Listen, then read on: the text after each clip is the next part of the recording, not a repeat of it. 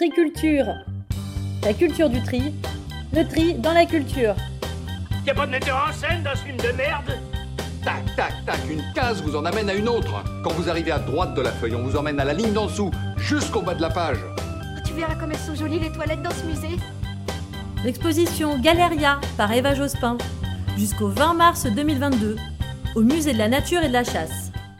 Pour ceux qui ne connaissent pas, le musée de la nature et de la chasse peut avoir une évocation un peu... euh, Jacques-Henri Et pourtant, le musée de la rue des Archives est devenu le cabinet de curiosité et le refuge hors du temps d'un public très large et éclectique.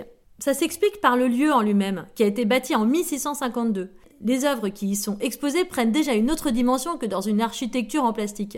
Bon, je me permets une digression et je prends pour exemple l'exposition sur l'art miniature, qui a lieu en ce moment même à la Galerie Joseph dans le 3e, et qui s'appelle Small is Beautiful. La sélection du contenu artistique est franchement géniale, audacieuse et ludique.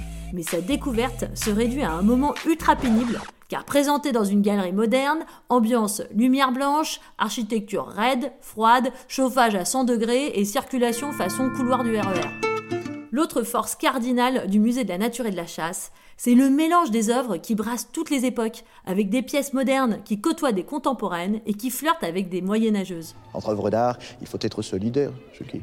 Mais enfin, c'est quand même très rare que de jeunes œuvres d'art comme toi s'occupent des vieilles. Eva Jospin est bien la fille de Lionel, et elle a pas peur de l'assumer parce qu'elle remet une couche politique et compagnie en invitant à son exposition des artistes qui se nomment Aurore Destin ou Faustine Cornette de Saint-Cyr, qui est d'une grande famille de marchands d'art. Alors, n'en déplaise aux mauvaises langues, on n'assistera pas à un congrès de filles d'eux, ponctué par une sculpture d'excréments de la petite Julia Sarkozy, car Aurore Destin n'est pas directement liée à l'ancien président. Au revoir. Bon, et on n'assistera pas non plus à une révolution du système en place. J'ai envie de crier zut, en flûte, crante, en...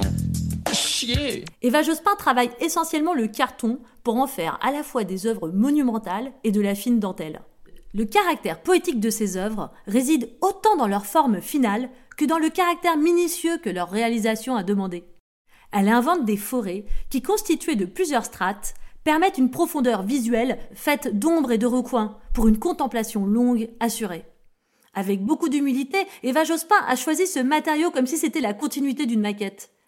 Elle dit s'être sentie moins impressionnée et moins pressurisée par ce support populaire, car il a un caractère simple et non définitif. Il est facile de le raboter ou d'en rajouter à l'infini. L'artiste met là en lumière la difficulté fondamentale de la création, c'est de justement savoir s'arrêter. Je vous demande de vous arrêter. Ce que je trouve très pertinent et actuel dans ses œuvres, c'est le cynisme écologique qu'elle relève. Créer des forêts à partir de rebuts de la mort de celles-ci. C'est une sorte de phénix, mais vain et inutile en somme. Est-ce que les arbres étaient beaux avant que Corot les ait peints? Non Simplement des protubérances chlorophylliennes, tout juste bonne à faire du feu D'ailleurs, parmi ses œuvres, plusieurs confirment cette interprétation.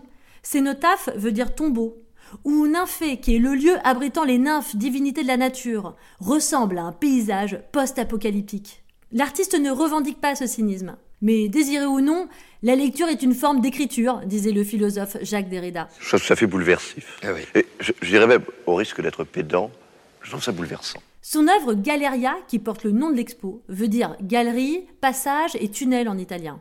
On s'y enfonce comme dans l'antre d'une forêt urbaine ayant pris la forme architecturale de la Renaissance. Et il naît souvent de la volonté d'artiste de créer ce genre de refuge quasi utérin. Ah non Remettez-moi où j'étais Je veux rentrer Par pitié Eh mec, lâche-moi la tête et remets-moi au chaud Ah Je pense au jardin d'hiver de Dubuffet, au tunnel d'espace-temps de Wangdu, ou à l'agora d'Autoniel. Comme poétisé dans l'Albatros de Baudelaire, l'artiste à la sensibilité inadaptable au monde ne cherche-t-il pas inlassablement à se protéger des autres pour éviter de se sentir rejeté et trébucher sur ces grandes ailes blanches qui l'empêchent de marcher? À vos crayons, vous avez deux heures. Faut que je vous dise, il y a un poète que j'adore. C'est Baudelaire. La prochaine fois, retrouvez soit la critique du film, la pièce rapportée d'Antonin Perret-Jaco, soit le film L'origine du monde de Laurent Lafitte. J'hésite encore, mais en attendant, restez très.